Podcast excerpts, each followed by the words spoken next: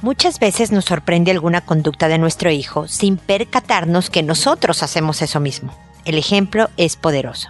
Esto es, pregúntale a Mónica. Noviazgo, pareja, matrimonio, hijos, padres, divorcio, separación, infidelidad, suegros, amor, vida sexual. Toda relación puede tener problemas, pero todo problema tiene solución. Pregúntale a Mónica. Porque tu familia es lo más importante.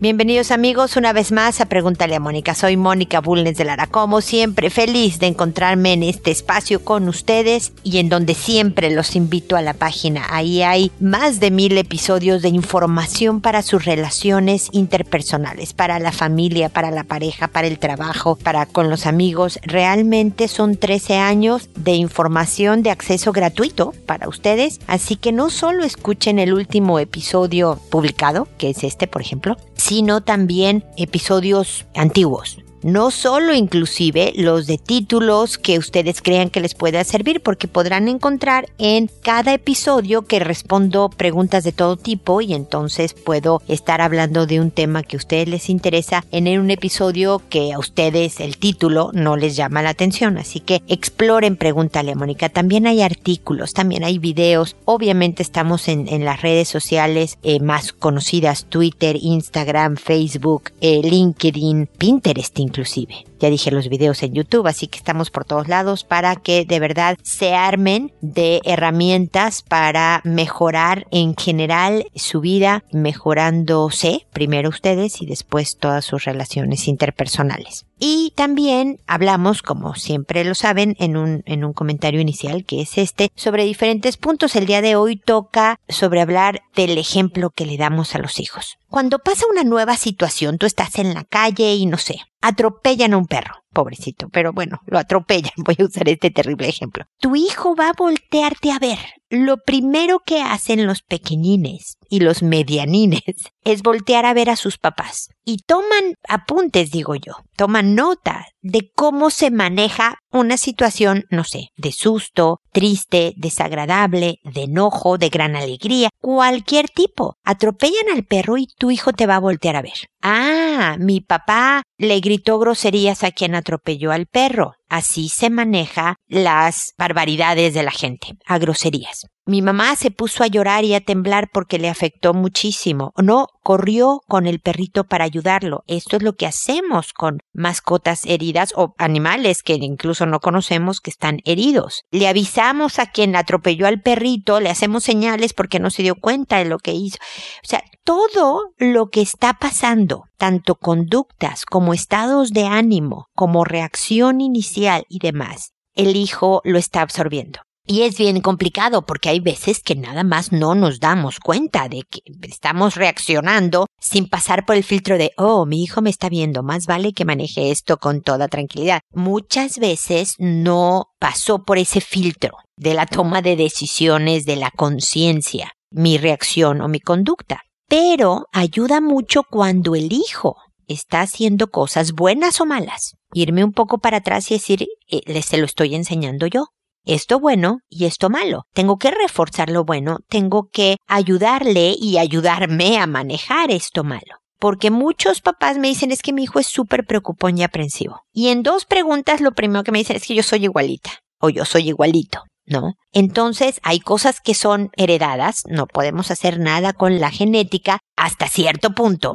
porque lo que podemos hacer es darle conciencia al hijo. Por ejemplo, la ansiedad, generalmente la aprensividad, el ser preocupón, una serie de cosas se hereda. Viene como de familia los nerviosismos. Muchas veces, no, o sea, no es que haya un gen de la ansiedad, ¿no? Está revuelto entre que tiene una personalidad de ese tipo más una casa en donde se maneja la ansiedad, donde hay un clima ansioso y que el niño lo absorbe desde el primer día, ¿no? Pero mi función como papá es avisarle desde la primera infancia, tú eres preocupón, te vas a preocupar y te va a generar ansiedad. La ansiedad es la respuesta a este tipo de perspectivas, de acciones, de Y por lo tanto es bueno que sepas que lo eres y cómo lo vas a manejar. ¿Y sabes por qué? Porque yo lo soy, hijo, y a mí me ha funcionado esto, pero no me ha funcionado este otro. Pero a ti te puede funcionar lo que a mí no y no funcionarte lo que a mí sí. Y lo vas criando y empezar a tomar como papás la conciencia de que de verdad el hijo lo está absorbiendo todo. El asumir que no me está oyendo porque ya se durmió y por lo tanto yo te puedo gritar a ti, esposo o esposa, de una manera ofensiva. O gritar nada más, ¿eh? es muy difícil estar gritando sin, sin ser agresivo. El tono de voz de gritos ya es una agresión. Es de verdad darle muy poco crédito a los hijos se percibe un ambiente tenso, el hijo va a reaccionar al respecto. Haces una conducta, tienes una opinión, eres racista, clasista, flojo, y lo estoy diciendo en masculino, pero puede ser floja, flojo, ¿no? Esto aplica para todo el mundo. El hijo va a tomar nota. La conciencia nos ayuda a criar mejor y de verdad también nos ayuda a mejorar como personas. Entonces, porque si hay algo que de mí que no me gusta, el darme cuenta que lo estoy haciendo me va a dar poder lo voy a tener más a control porque ya lo tengo aceptado y en supervisión, ¿no? Ya puedo decir yo, ah, le voy a bajar a esto que estoy haciendo porque no me gusta, voy a tratar de ir cambiando. Y puedo pedirle a la gente avísame cuando lo haga para frenar. Y en pocas palabras, tengo más poder sobre mi propia conducta porque me di cuenta. Y después también me permite educar mejor. Así que esta es una invitación a la autoconciencia, al revisarnos, al no nada más señalar a los hijos, pero también percibir de dónde viene. Y aunque esta no es un título de pareja, mucho cuidado las parejas que digan, ¿ves? Esto lo heredó de ti, es tu culpa, haz conciencia de que tienes, que no sea motivo de pleito, sino de verdad de cariñoso crecimiento, de acompañamiento y apoyo, de que si el otro o la otra no se da cuenta de que efectivamente esto le está enseñando a los hijos, no hacer que el otro no le trate de enseñar de forma agresiva. Es un proceso difícil, a veces largo, el reconocer sobre todo nuestras faltas. Así que paciencia y amor en la relación de pareja también se va a transmitir a otra enseñanza del hijo de que es con paciencia y amor cómo se resuelven las diferencias en la relación de pareja y cuando él escoja una cuando sea grande va a aplicar estos mismos principios en su relación, ayudándole a ser más feliz. Con esto termino el comentario inicial y ahora me dispongo a responder sus consultas que como saben lo hago por orden de llegada, le cambio el nombre a todo mundo para que su anonimato se conserve, para que nadie sepa de dónde es, de qué país, acuérdense que este es un programa en internet y pueden estarme escribiendo de España, de la parte latina de Estados Unidos, de toda América Latina, de todos lados donde se habla español. De repente hay latinos perdidos por algún país de no habla española. Por ejemplo, el otro día me escribieron de Nueva Zelanda, me han escrito de Kuwait, imagínense, de Francia y demás. Así que ustedes no saben de dónde me hablan. Los nombres los agarro de internet por orden alfabético. Voy poniéndole nombre a la gente así de a ver cuál me se me antoja poner en esta ocasión y lo hago por audio con el fin de que las personas que no escriban pero nos estén oyendo también encuentren ideas que les sirvan en su vida. Es no solo contestarte a ti, quien me escribiste, sino permitir que otros sin que sepan quién eres tú, puedan encontrar una estrategia, idea, sugerencia que puedan aplicar en su situación particular. Creo que ya lo dije todo y si se me olvidó algo disculpen. Empiezo el día de hoy con Dionisia, que me dice, buenas tardes. Hace unos días encontré a mi hijo de 7 años con los pantalones abajo y a su primita encima de él sin calzones. Ella tiene 3 años. Mi enojo fue mucho y le di una cachetada. Le pregunté por qué lo hacía y me respondió que no tenía una explicación. Hablé con él, le expliqué que no estaba bien ese comportamiento, que todo va a su tiempo, que no se adelantara y me prometió no volver a hacerlo. Mi pregunta es por qué lo hizo y si puede volver a repetirlo. Siempre ha sido un niño muy cuestionable y ha tenido mucha curiosidad por su sexualidad. Se le ha explicado y hablado del tema bastante. Todo lo que me ha preguntado he tratado de resolverlo. Por eso me preocupa más. ¿Qué puedo hacer? Espero me pueda ayudar. Gracias por su atención muchas veces es una conducta, está un poquito grande, porque es como entre los tres y los cinco, seis años todavía, algunos a los siete, pero es menos frecuente, ya pasó con tu hijo, pero es menos frecuente, sigue siendo normal, que quieran explorar para conocer de qué se trata la sexualidad, ¿no? Mi cuerpo, tu cuerpo, los niños, las niñas y demás. Pero generalmente se limitan a conductas que no imitan las conductas sexuales de los adultos. ¿Ok? Se dan besos en la boca, se enseñan los genitales, pueden tocar genitales, pueden hacer una serie de conductas que parezcan mucho a lo sexual de adultos, pero no asumen posiciones o usan palabras propias de los adultos. Si esto es así, de asumir posiciones y usar palabras, quiere decir que el niñito está obteniendo información de otro lado o está viendo películas inapropiadas porque, no sé, por ejemplo, hay veces que papás que consideran, mira, esta no es violenta, que la vea y hay escenas que no son propias en cuanto a sexualidad para un niñito de 7 años que no puede eh, procesar la información. Entonces, o tiene primos más grandes que, sin fijarse los chavos, están viendo videos inapropiados con el primito ahí pequeño, o hay un niño en, en la escuela, muchas veces pasa, que como tiene hermanos mayores, sabe más de estos temas y les meten ideas. Es decir, hay que investigar un poco más, Dionisia, pero no necesariamente interrogándolo así de, a ver, cuéntame, cuéntame, cuéntame. Porque lo que pasa, o lo que pasó en tu caso, Dionisia, es que tu primera reacción muy lógica es que te enojas, te asustas primero al ver esta escena, te enojas y pasa el cachetadón. Entonces tu hijo ya dice, estoy en serios problemas. Y si hablo sobre información que me mete en problemas, me van a volver a pegar o me van a volver a castigar o voy a tener sermones por el resto de mi vida. Y los niños se retraen y suelen no contar por qué. ¿Y por qué hiciste eso? No sé. A veces no lo tienen claro y a veces es miedo a que la respuesta. ¿no? Tengo curiosidad o me dan ganas de, ¿no? Y no saben cómo va a tomar mi mamá que yo le diga, pues tengo ganas de tener relaciones sexuales a los siete años, aunque dudo que a esta edad tengan claro esta cosa, ¿no? Efectivamente hay que decirle que esto no se hace. La diferencia de cuatro años con su primita podría catalogarse como un abuso, ¿no? Porque el libro de texto te indicaría que cuatro años o más de diferencia hablan de una diferencia de poder y por lo tanto hay una situación de abuso. Los siete años del niño hace que esto sea,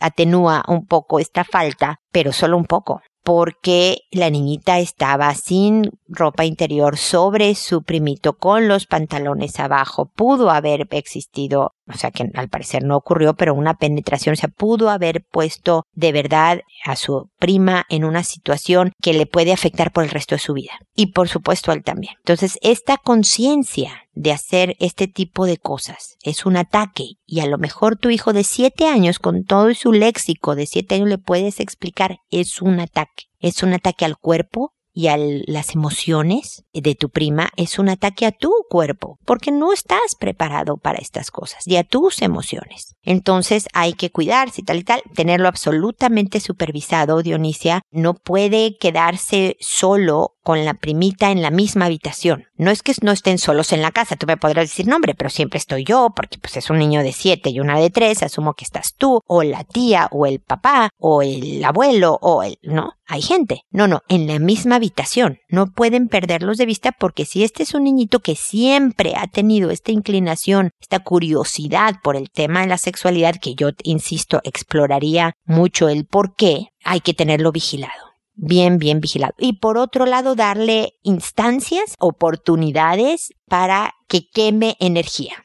La energía sexual es eso también. Y cuando estás cansado tienes menos energía sexual. Creo que todas las parejas saben a, a, lo que me refiero, ¿no? Entonces, si un niñito está en fútbol todo el santo día, pues va a tener menos pila para andar haciendo cosillas por ahí menos, no quiere decir que no la tenga y por eso necesita la, la, supervisión, pero necesita hacer mucho más ejercicio, necesita aprender que cuando tenga estas curiosidades, desde muy chiquito y contárselo, ¿eh? Hijo, tienes que salir a brincar, correr, pelotear, subir escaleras, bajar escaleras, ¿no? Quemar, quemar esta energía. Seguir respondiendo a sus preguntas, explicarle todo y demás, pero también investigar de dónde surge toda este conocimiento de posiciones que tuvo con la primita y de toda esta curiosidad que muy antes de que sus hormonas estén haciendo de las suyas, este niñito ya muestra una tendencia importante hacia este tema. Así que puede ser, inclusive hablando del tema del programa de hoy, el ejemplo que ustedes den, tú y, su papá, sobre el tema de sexualidad. También por ahí es un punto a revisar, o los abuelos, o los tíos, o alguien así. Es investigar de dónde podrá surgir este tema de la sexualidad tan presente en la cabeza de tu hijo, ¿ok?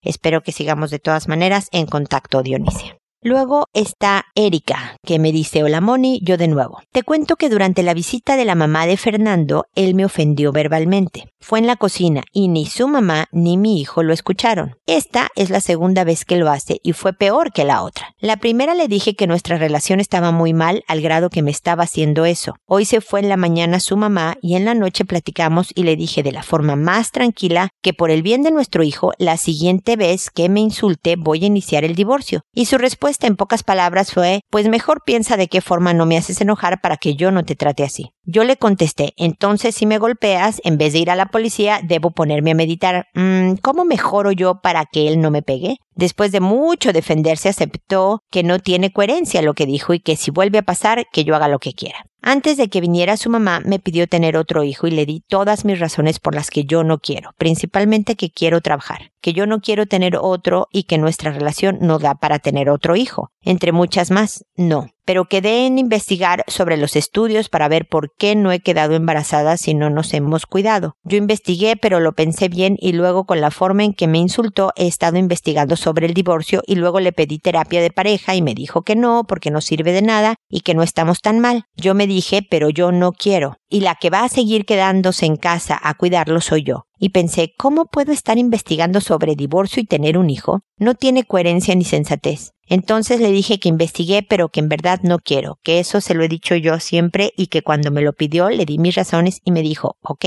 ¿tienes algún problema si yo busco tener un hijo por otro lado? ¡Wow! Fue como un balde de agua fría. Yo aquí aguantando para que mi hijo tenga a sus padres juntos y él con una facilidad dice que voy a buscar tener un hijo por otro lado. Haga lo que haga, no puedo evitarle dolores a mi hijo. Si se podía sobrellevar, yo pensaba divorciarme en 15 años, pero veo que esto es inminente y más pronto de lo que pensé. Me quedé pasmada y le dije que él había dicho lo contrario, que con nuestro hijo estaba bien, pero que si por quererlo yo iba a destruir la familia de nuestro hijo, pues lo tendría. Pero ahora pienso, capaz que lo tengo y de todos modos se va con otra persona que nunca quiera tener hijos, jajaja. Haga lo que haga, no puedo evitarle todos los dolores a mi hijo. Moni, me siento que voy manejando un carro sin control y no sé por dónde agarrar el volante. No me siento con el valor. Ay, Erika. Ay, Erika. De verdad, tu relación es sumamente conflictiva. Nadie debe de ser ofendido en su relación. Nadie nunca. Ofendida u ofendido, ¿no? Esto obviamente tiene dos sentidos. No se debería de permitir. Yo creo que pareciera pareciera. Nunca he hablado, nunca me ha escrito tu esposo, nunca he intercambiado con él información, pero pareciera que él más que, más que reflexionar reacciona a las cosas. ¿No? Es alguien que eh, ya después de toda una argumentación e insistencia tuya puede decir, sí, pues fue una tontería lo que dije, no viene el caso, que ya es lo que tú quieras. De entrada dice, sin pensar. Entonces puede decir que haz lo que quieras, pero no quiera que se divorcien. Puede decir que efectivamente va a ir con, a tener otro hijo con alguien y no necesariamente lo tenga, pero no podemos quedarnos tranquilos, especialmente tú, Erika, obviamente, pensando en que, bueno, a lo mejor solo es pura palabrería y nunca va a hacer nada. Eh, una, lo repetiste dos veces en tu mensaje y es muy cierto, no le puedes evitar dolores a los hijos, ¿no? Y las relaciones cuando no se atienden van cada vez peor, cuando alguien de los dos no le da importancia a, o seriedad a que estamos mal, las relaciones van agravando sus problemas. Por eso antes no te insultaba y ya van dos veces que te insulta. Por eso al principio de su relación jamás te hubiera dicho yo voy a tener un hijo por otro lado, pero ahora ya lo dijo. Entonces, si tú te esperas 15 años sin atender esta relación, o sea, yo sé que tú estás tratando, le estás diciendo terapia de pareja, pero si no hacen algo al respecto, mucho antes de los 15 años, lo estás viendo desde ahora, esto va a tronar muy feo Y entre más feo truene, de verdad más problemas para tu hijo. Nunca hay una buena edad para que los papás se separen. No hay una buena edad. Yo sé de casos de, de, papás que se separaron con hijos adultos, todos, y a cada uno le pegó de diferente manera. Por supuesto que si un hijo tiene 26, le va a pegar diferente que un hijo de 13. A mí me parece muy vulnerable una separación durante la pubertad y la adolescencia, por ejemplo los hijos lo procesan mal. Pero sobre todo depende de cómo los papás manejen esta separación. Entre más conflicto, más atropellan a sus hijos en el transcurso de la separación. O sea, incluso hay que preparar la tierra para separarse, Erika. Yo sé que es una decisión importantísima y que por eso te, se te acaba el valor como que no, no me voy a atrever, mejor aguanto, mejor aguanto, mejor aguanto. Pero si lo vas a hacer, por favor, háganlo de la manera más, será inteligente posible, por el bien de su hijo. Algo que me queda claro es que los dos, Fernando y tú, quieren mucho a su hijo. Y entonces por el bien de él, ojalá, porque lo que pasa es que cuando uno se separa hay muchos resentimientos. Tú estás mal, tú me quieres quitar a mi hijo, tú eres la loca, tú eres el que está, eres agresivo. Y el pleito entre ustedes impide ver lo que es mejor para el hijo. Y lo puedo entender. Hay un libro, lo he mencionado varias veces, que se llama ¿Y los niños qué? que habla sobre por etapas, niños pequeños, niños en la pubertad, niños en la adolescencia, cómo ayudarles a los hijos a procesar todo esto del divorcio de unos papás. Entonces vale la pena. Erika, algo que me llama mucho la atención, tú que tratas de poner sensatez a todas las cosas, es que no te estés cuidando. Si traer a otro hijo en estas circunstancias es una muy mala idea traer a un segundo bebé con la esperanza de ver si se calman las cosas para que tu hijito tenga todavía sus papás en la misma casa es de verdad utilizar al nuevo hijo como un remedio para una mala situación y generalmente no lo son. Generalmente los niños son niños y no son remedios de nada y pueden empeorar una mala situación es la pareja la que debe de abocarse en decir es, esto va en serio, me voy a, porque posiblemente tu marido no te crea que va en serio y pueda pensar, sabes que la terapia de pareja no sirve para nada. Entonces tú, ok, de acuerdo, no te va a servir a ti, posiblemente me sirva a mí y ayude en nuestro matrimonio. Tenemos que ir los dos. Porque es eso o el divorcio. Yo no me quiero divorciar, pero no nada más lo digas por el hijo dile también por él. Yo creo que ustedes ya perdieron absolutamente todo contacto de verse como pareja y lo entiendo, Erika, por todas las cosas que me has contado. Pero no va a haber ningún tipo de motivación a ir a una terapia de pareja si todo lo que los une es su hijo. No hay matrimonio que se sostenga si todo lo que los une son los hijos. Entonces hay mucho que revisar, pero hay que ser mucho más responsables. No me importa que estés dudando en tener un hijo o divorciarte. Lo que me importa es que mientras tanto no te estás cuidando. Y cuando menos lo pienses, tu cuerpo va a reaccionar, te vas a embarazar y la cosa se va a complicar un poco más, Erika.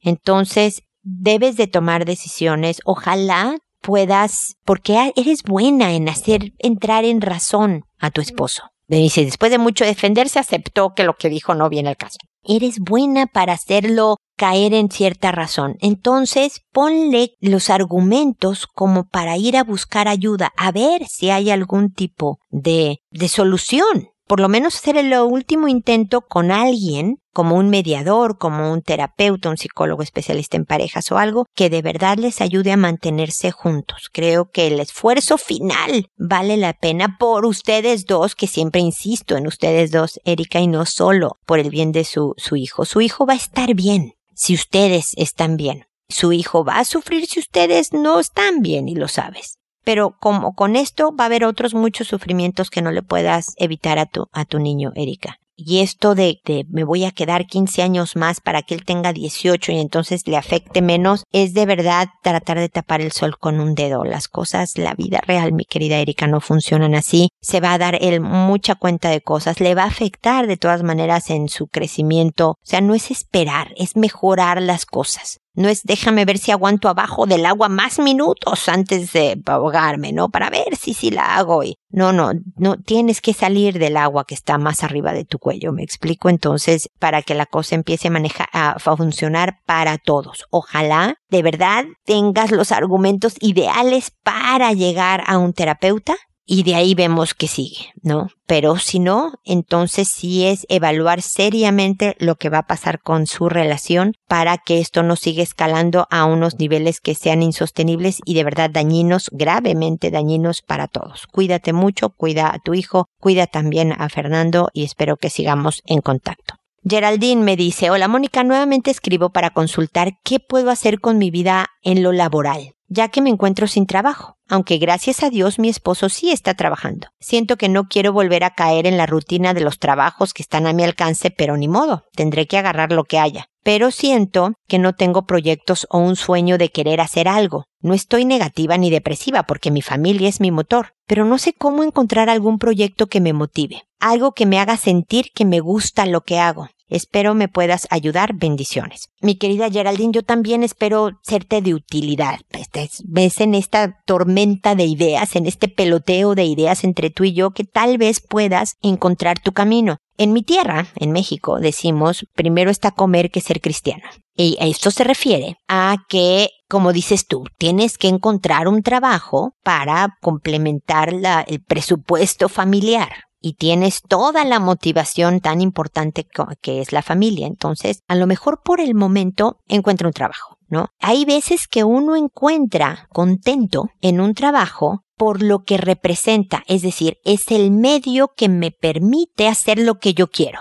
¿no? El otro día hablaba con un joven que me decía eso. O sea, me gusta lo que hago, pero normal. No es que sea mi pasión, mi vocación, pero lo que gano, me decía él, me permite hacer lo que me gusta hacer, comprarme las cosas que me quiero comprar, no sé, tener las vacaciones a los lugares que quiero tener, lo que sea, ¿no? O sea, se vuelve, fíjate que mi trabajo ah, me gusta normal, pero me permite poderle pagar las universidades a mis hijos, por ejemplo. Y, uf, y eso me llena de vocación, ¿no? El, el ver por mis hijos de manera que ellos tengan oportunidades a lo mejor que yo no tuve o bla, bla, bla. Esta es mi camino no necesariamente es en la labor que hacemos que encontramos como el propósito. Esa es una visión, ¿no? Como el trabajo como medio, no como el fin. Y hay quienes tenemos esta fortuna de, de, estar haciendo algo que de verdad estábamos construidos para hacer y es más, pues no sé si accidental, ¿no? Que uno encuentra, pues sí me gustaba y yo estaba en la onda de la psicología y dije, bueno, voy a estudiar psicología, pero nunca pensé que me iba a gustar tanto, ¿no? Y que me,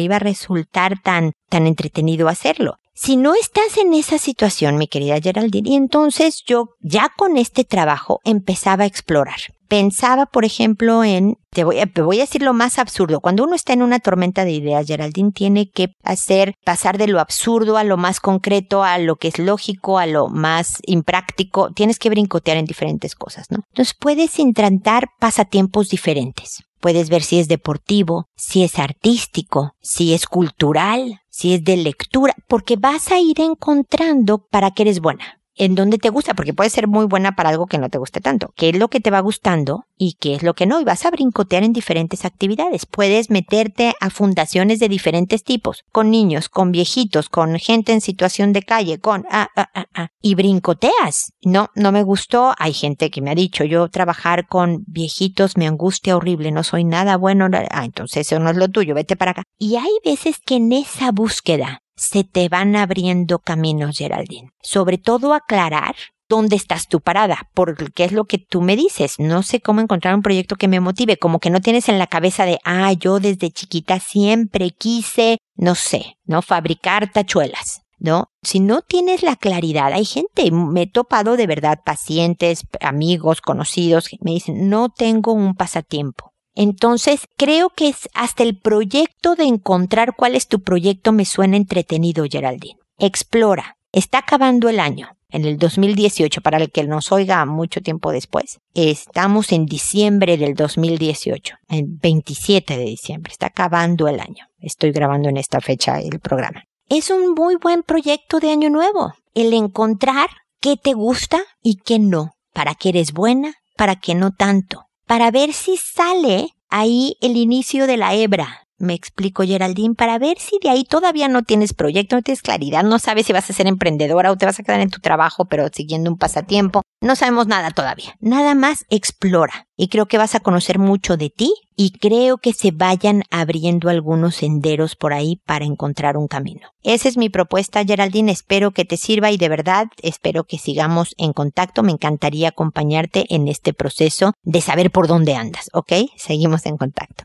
Heidi me dice, mi hija mayor de 5 años besó a dos de sus amiguitas. Ella propuso el juego y se escondieron en el baño. La mamá donde se quedó y pasó eso escuchó que la otra niña decía que besos en la pompa y cuando yo le pregunté a mi hija dijo que eran besos en la pompa, boca y ombligo. Pero le preguntaron a otra de las niñas que dónde se dieron los besos y cómo y dijo que en la vagina, la pompa y la boca y abriendo la boca. Cuando hablé con mi hija me confesó que ella lo había propuesto y le pregunté por qué. Me dijo que no sabía. Le pregunté que dónde lo había visto y decía que no sabe. Es algo con lo que tengo cuidado, no sé dónde lo pudo haber visto, soy cuidadosa con lo que ve en la televisión y nunca se va con extraños y siempre juega con supervisión. Ella dice que solo fue en la pompi, ombligo y boca, pero no con la boca abierta como menciona la otra niña. Me preocupa que la otra niña esté poniendo más, ya que es muy adelantada para su edad y según lo que me dijo la mamá y mi hija, la otra niña fue la que propuso besos en la pompi. La tercera niña, cuando le preguntó su mamá, se puso a llorar, que ella no quería y ya no le ha preguntado, pero es la única que puede decir realmente cómo pasó todo. Pero su mamá no le quiere preguntar y dice que la llevará a un psicólogo para que trate de hablar, que no para que la obliguen, como según pasó en este caso, que mi hija la obligó supuestamente. Le comenté a la mamá que omitiendo que ella también quería, le está haciendo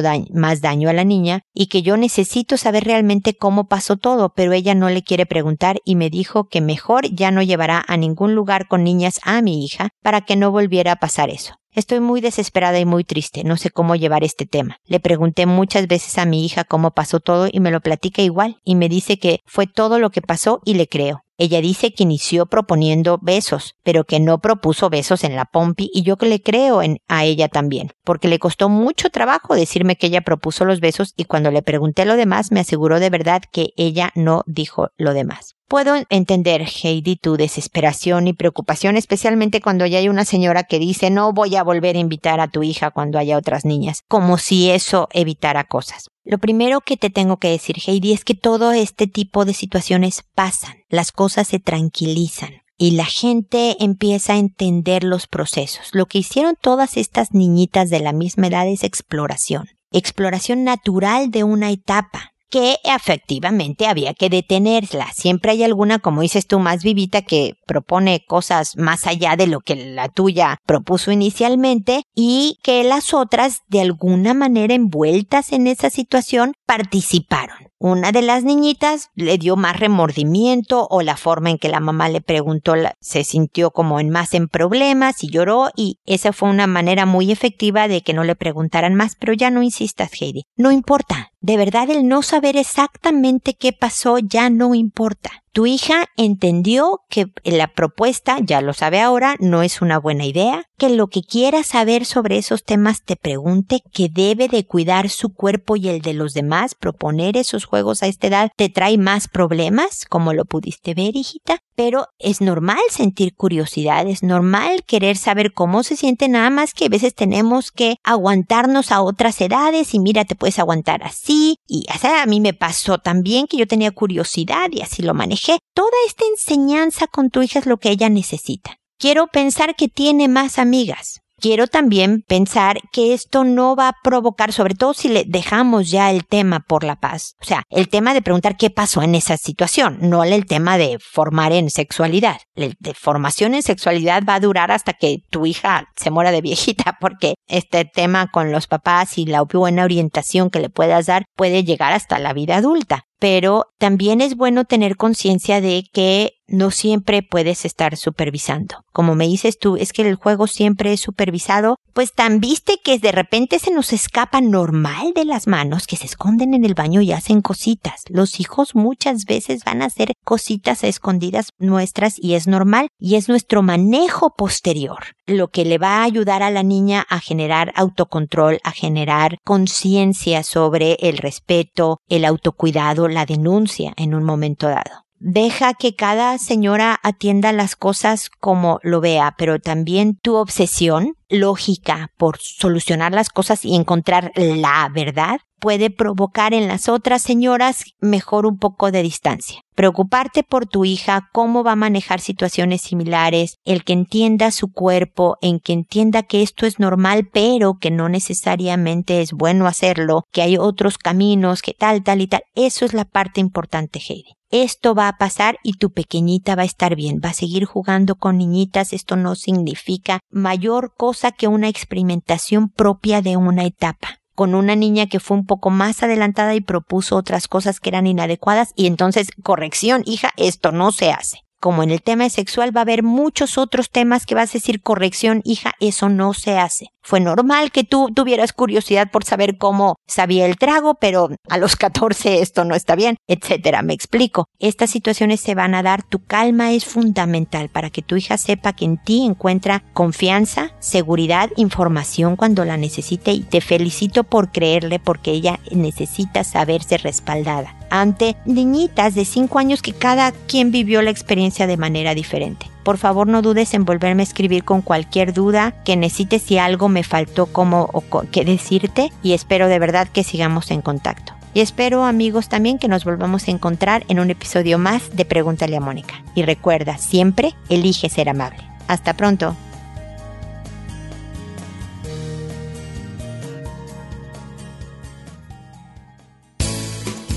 ¿Problemas en tus relaciones?